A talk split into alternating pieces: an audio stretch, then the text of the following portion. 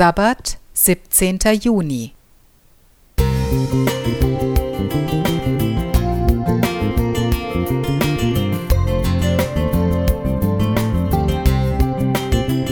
Ein kleiner Lichtblick für den Tag.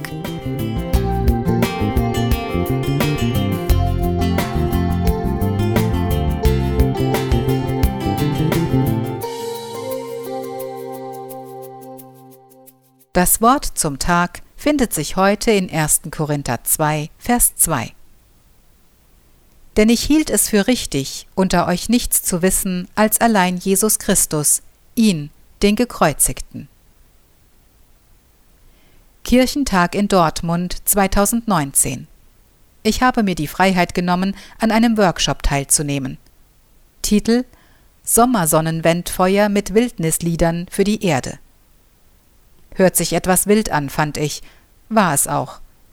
Es ging darum, mit Ritualen von Naturvölkern unser Naturbewusstsein und unsere Dankbarkeit der Schöpfung gegenüber zu stärken. Nach einer freundlichen Begrüßung wurden Willkommenslieder in einer fremden Sprache gesungen, die das Mitsingen zu einer zungenbrecherischen Herausforderung machten. Dann durften wir in uns gehen und auf den Laut der Stille hören. Ich saß im Gras und hörte tatsächlich nichts. Das Feuer wurde mit Funkenschlag angefacht. Anschließend wurden Kräuter geräuchert und der Rauch in komplizierten Handreichungen um den Körper geschlungen. Auch da stieg ich aus. Das Highlight war im Feuer gewärmte Mandelmilch mit Zimt, Kurkuma und Kardamom, die regelrecht als Droge behandelt wurde, und das auf einem Kirchentag. Auch wenn die Dankbarkeit für die Schöpfung explizit erwähnt wurde, kamen mir die Rituale doch sehr heidnisch vor. Klar, in der katholischen Kirche gibt es auch Räucherwerk, lateinische Litaneien, Choräle und das Osterfeuer. Das habe ich alles schon erlebt, und ich habe mich auch dort gefragt, worum es eigentlich geht. Rituale machen Unverstehbares greifbar, heißt es.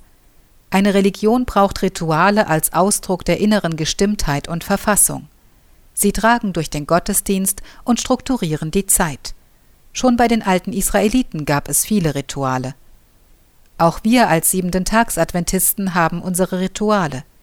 Wir ziehen unsere Sabbatkleidung an, wir stehen zum Singen grundsätzlich auf, wir hören die Predigt meistens in der zweiten Stunde des Gottesdienstes, wir singen gerne auf Konferenzen das Lied 181 aus Wir loben Gott und haben unsere Codes 1844, 1888, 666.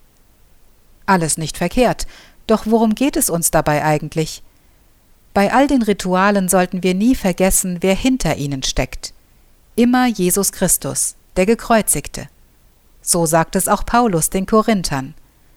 Jesus war der Zielpunkt des alttestamentlichen Heiligtumsdienstes, Jesus und sein Opfer am Kreuz.